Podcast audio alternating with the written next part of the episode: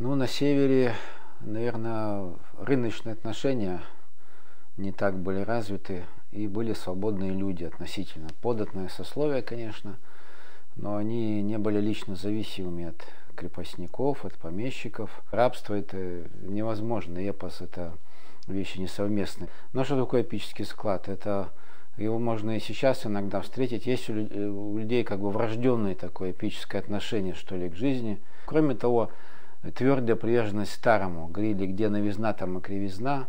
Надо жить по-дедовски, ходить по-дедовски, то есть пита в пету, чтобы не топтать лишнюю землю родящую. И даже когда времена менялись, менялся язык, и иногда некоторых слов уже не понимали, что они значат. Все равно говорили так спето, э, не нам знать, так отцы деды пели, и мы так должны петь. Возможно, это были действительно сначала песни дружинников, а воспевающих своих, так сказать, коллег, подвиги их ратные, но не только, потому что есть сюжеты и э, вообще архаичные, восходящие к началу рода человеческого, да, как мы знаем.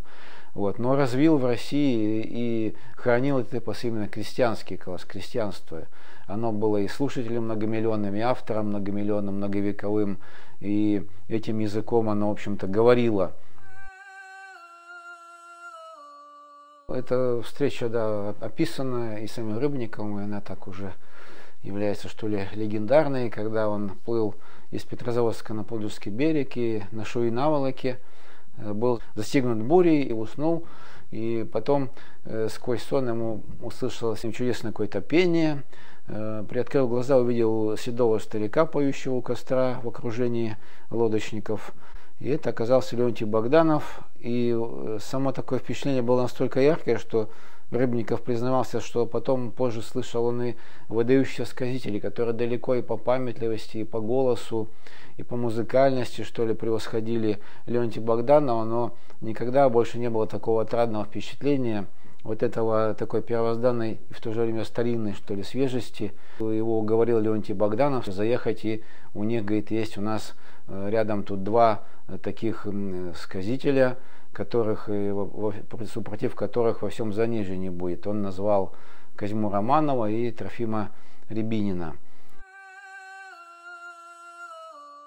Ну а Трофим Григорьевич, да, он жил именно на перекрестке, на перепутье. Э, слава его была именно в артелях, когда он ходил э, рыболовным промыслом занимался. И там артельщики э, собирались, слушали вечерами и говорили, что все бы пел, мы бы, говорит, на тебя работали, а ты бы, Трофимушка, только бы пел, чтобы, чтобы слушать. От него записано 26 сюжетов, по-моему, да.